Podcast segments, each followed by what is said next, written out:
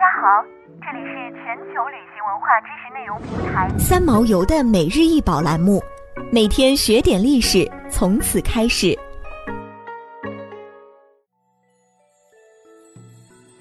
云梦睡虎地秦简，睡虎地秦墓出土竹简共一千一百五十五枚，残片八十枚。这些长简长二十三点一到二十七点八厘米，宽零点五到零点八厘米。分类整理为十部分内容：秦律十八种、孝律、秦律杂抄、法律答问、封诊式、编年记、语书、为吏之道、甲种与乙种日书。其中语书、孝律、封诊式、日书为原书标题，其他均为后人整理拟定。云梦睡虎地秦简，一九七五年十二月出土于中国湖北省云梦县城关睡虎地。其所在的墓穴里是一个秦朝名叫喜的基层官吏。喜出生于秦昭王四十五年（公元前二百六十二年），秦王正元年，喜十七岁即登记名籍为秦国府徭役，而后历任安陆御史、安陆令史、燕令史、治御燕等与刑罚有关的低级官吏。他在秦王政三年、四年和十三年曾三次从军，参加过多次战斗。到过秦的几个郡县，最后亡于任上，亲身经历了始皇亲政到统一六国的整个过程。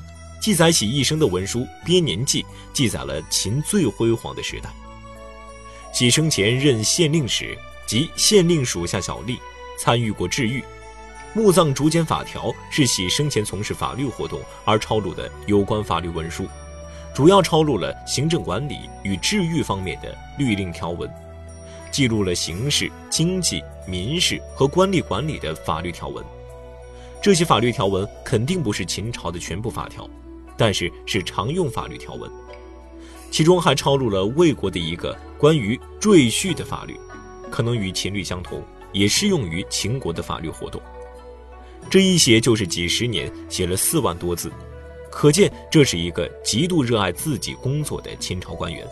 以至于陪他下葬的不是常见的青铜器、金器、玉器，而是他工作时的秦简。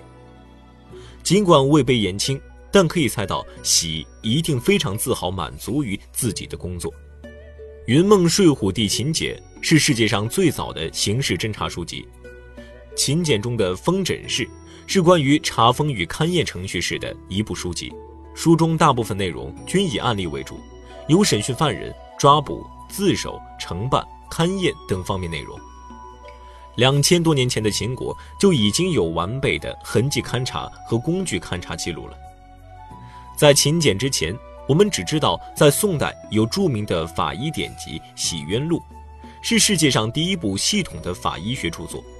而秦简的出现比它早了一千多年。云梦秦简里有一则缢死案例的现场勘察记载，叫做“惊死”。据文中记载，死者是在家中缢死的。办案人员到的时候，这人的尸体是挂在房梁上的。关于勒痕的颜色、形状、绳子粗细、长短、打结方式、悬挂点的位置、高度等，这诸多细节在秦简里都有很详细的记载。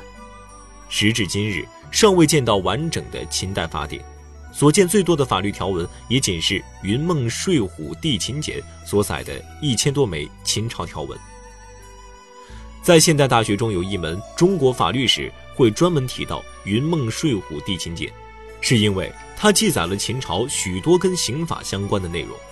云梦睡虎地秦简的内书为墨书秦隶，写于战国晚期及秦始皇时期，其内容主要是秦朝时的法律制度、行政文书、医学著作以及关于吉凶时日的占书。为研究中国书法、秦帝国的政治、法律、经济、文化、医学等方面的发展历史提供了详实的资料，具有十分重要的学术价值。云梦睡虎地秦简除了具有历史文献价值之外，也具有很高的书法艺术价值。它使用的文字是秦隶，反映了篆书向隶书转变阶段的情况，对中国文字演变的研究都是具有非常重要的意义。可以说，它是文字演变过程中具有里程碑意义的一件书法墨迹。想要鉴赏国宝高清大图，欢迎下载三毛游 App，更多宝贝等着您。